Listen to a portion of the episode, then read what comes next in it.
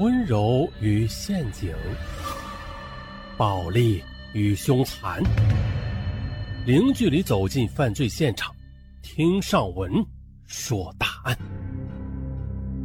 本节目由喜马拉雅独家播出。本期的情感案说的是一起因为感情所困，从而投毒杀害姐夫的案件。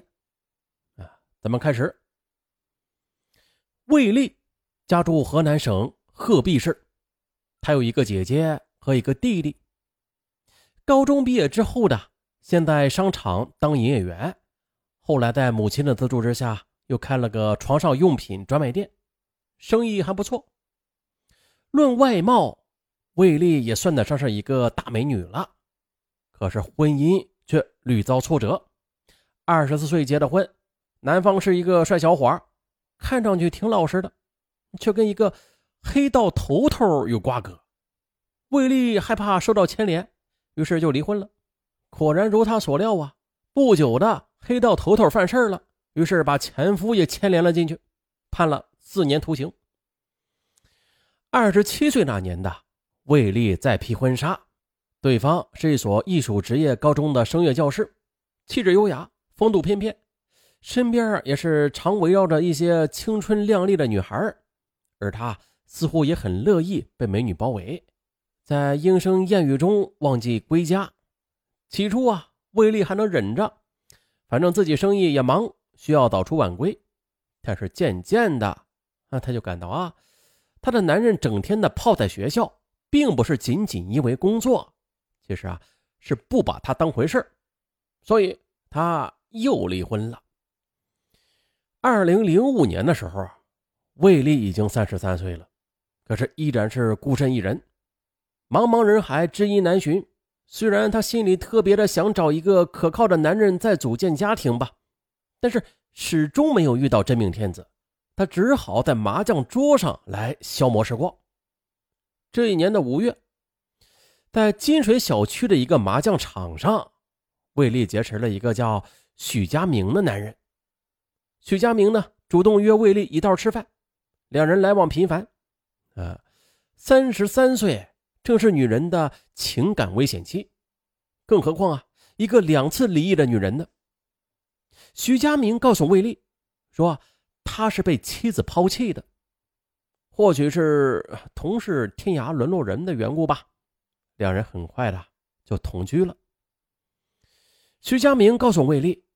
他父亲是安阳钢铁公司的退休干部，母亲则是濮阳的地委退休职工，姐夫是濮阳房地产开发商，自己则是在濮阳中原油田一油库承包盖家属楼。和魏丽在一起时，他出手大方，抽名牌烟，喝茅台酒，还经常带着魏丽出入豪华的娱乐场所，俨然的一副大款的派头。自从有了徐家明。魏丽便不再孤独了，于是便在幸福中憧憬着白头到老。为此啊，他把全部心思啊都放到了许佳明身上。可是对于魏丽的母亲来说吧，女儿的两次离异对她打击很大。如今看到女儿找到了一个有钱又体贴的好男人，高兴极了，对待徐佳明啊，就像是对待自己的亲儿子一样。二零零六年十月。徐佳明答应帮魏丽的弟弟往安阳的一家公司调动工作。魏丽拿着母亲的存折，从银行里取出一万五千块钱来，交给徐佳明去打点关系。同年十月，徐佳明说啊自己急需用钱，魏丽母亲当即的给了他两千元。几天之后，徐佳明又对魏丽母亲说，呃自己搞建筑急需要用钱，魏丽母亲又给了他现金五千元。十一月，徐佳明说啊，自己的工地竣工了，需要钱给人家结账，还差点钱。于是魏丽从自己的存折上取出了四千元，交给了徐佳明。同年的十一月二十四日，徐佳明又以其老乡向自己借钱到东北做生意为由，又向魏丽借钱。魏丽二话不说，又取了一万元交给了徐佳明。而也就是在这个时候。徐家明说：“帮魏丽弟弟调动工作的钱不够，于是魏丽的弟弟又给其现金五千元。二零零七年一月，魏丽的弟弟谈好了对象，准备在本市的世纪花园买新房结婚，急需要用二十几万，但是钱不够。徐佳明得知了，主动提出帮助购房。他说呀。承建这个工程的是自己的一个朋友，这个朋友啊欠他十几万呢，他直接要不好意思，现在正好趁机的问他要一套房子来抵债，他让魏丽弟弟先拿来十万块钱，余下的钱再由他垫上。几天之后，魏丽弟弟和未婚妻一起取出了十万元的现金，交给了徐佳明。于是徐佳明就告诉魏丽的弟弟啊说。三月份就可以领到新房钥匙了，装修一下，五一办喜事就能住进去了，好吗？可是到了二零零七年二月的，徐家明又对魏丽说，自己在中原油田和另一幢家属楼竣工需要验收，缺钱打点关系，急需要一万五千元。此时啊，由于旧城改造，魏丽的商店面临拆迁，生意是比较清淡的，可他还是从银行里取出了钱。交给了徐家明。接着，五一节就快要到了，魏丽的弟弟眼看准姐夫说的领钥匙时间已经过了一个月了，可是许家明对此事只字不提。找魏丽询问，魏丽也想起许家明答应帮弟弟调动工作一事，至今也是没有着落。而且啊，这段时间许家明来去匆匆，他就觉得这里边好像有些不对劲儿。于是就和弟弟到处找，终于的在濮阳老城区找到了他。徐家明对购房一事支支吾吾，魏丽意识到自己上了当，于是就找徐家明还钱。徐家明说没有钱，找了个借口就溜掉了。找不到人，这不行啊！二零零七年五月二十一日，魏丽向鹤壁市公安局侦查支队报了案。当晚八时许，干警在鹤壁市郊的一家酒店内将许家明给抓获。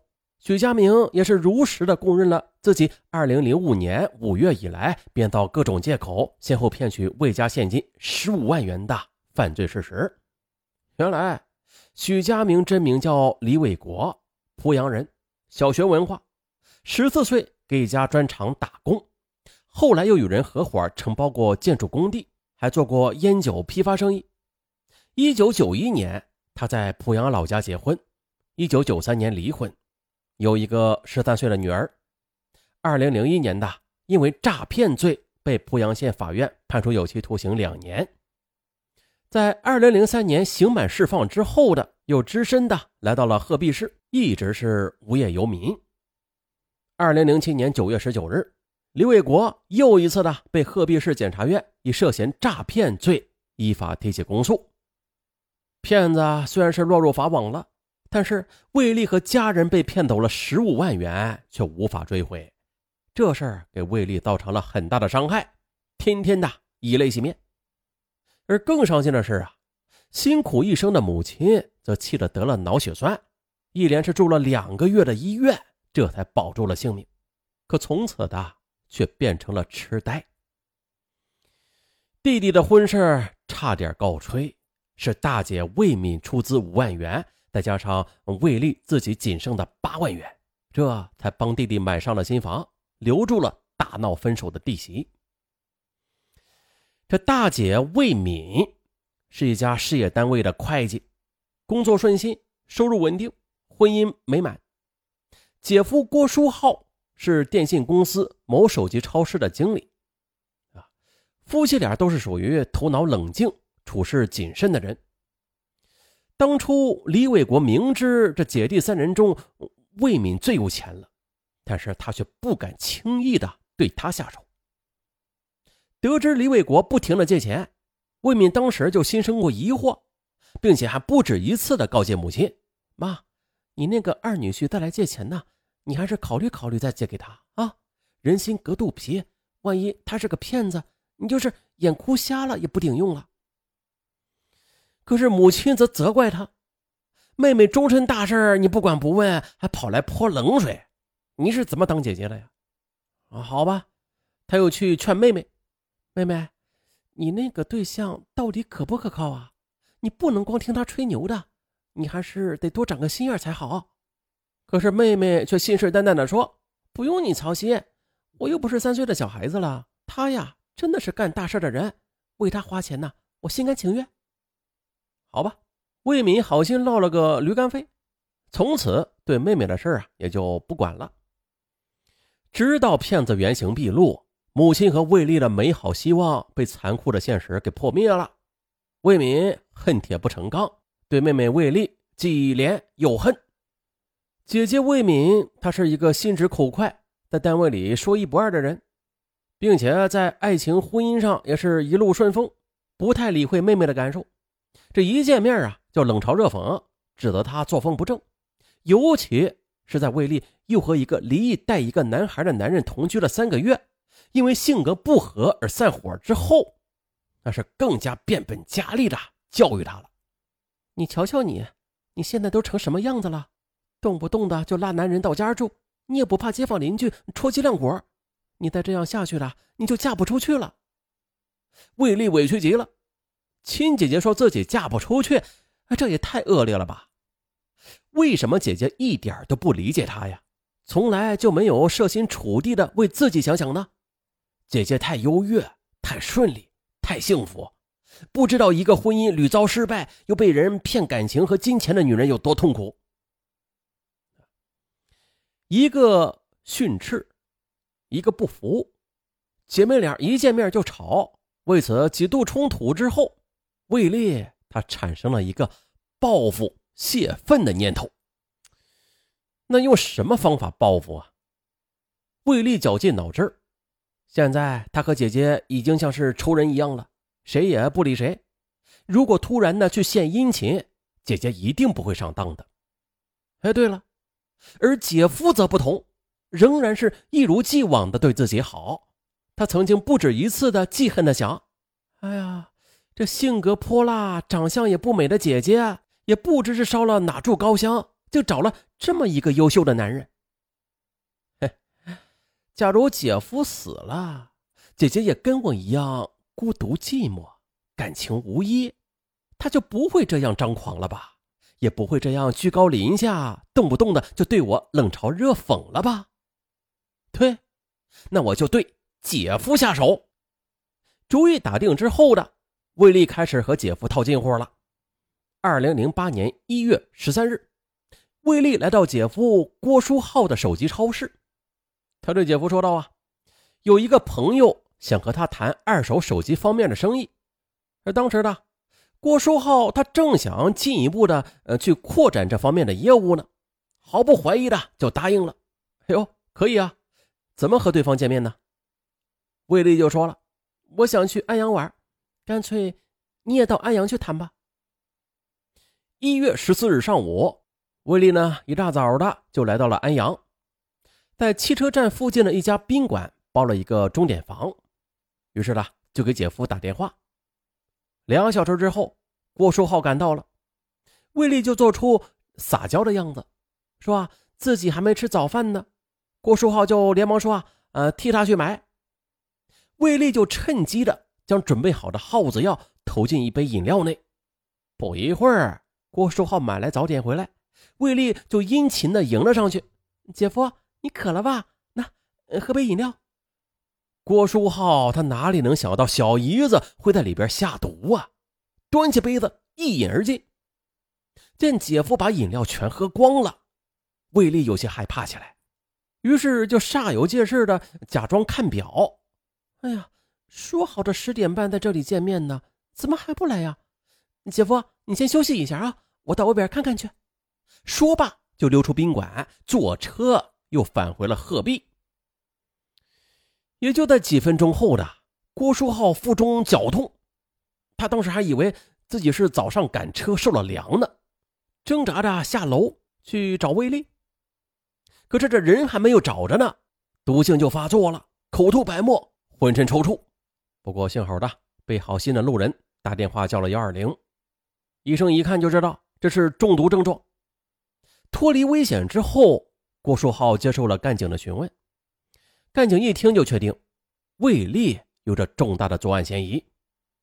很快的，十一月十五日凌晨，在鹤壁市魏丽家中将其抓获。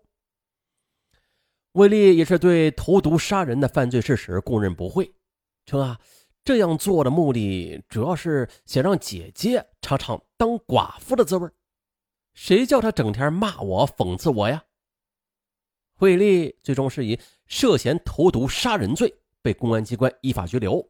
二零零八年一月二十一日被。依法逮捕，在拘留所里，魏丽痛哭流涕呀，追悔莫及。她恨自己太偏执，太糊涂。而姐姐魏敏也是后悔万分，她也是万万没有想到啊，自己的口无遮拦，竟给妹妹的心灵造成这么大的伤害。毕竟是同胞姐妹，她就开始为魏丽四处奔走了。希望法律能够减轻对妹妹的处罚，而死里逃生的姐夫郭书浩，面对魏丽的忏悔，也是用一个男人的大度宽容了她。他是一次又一次的安慰劝导妻子和妻妹。每一个人呢，都有自己的坎儿，都有犯糊涂、犯傻的时候。而作为亲人，咱们一定要相互的关心。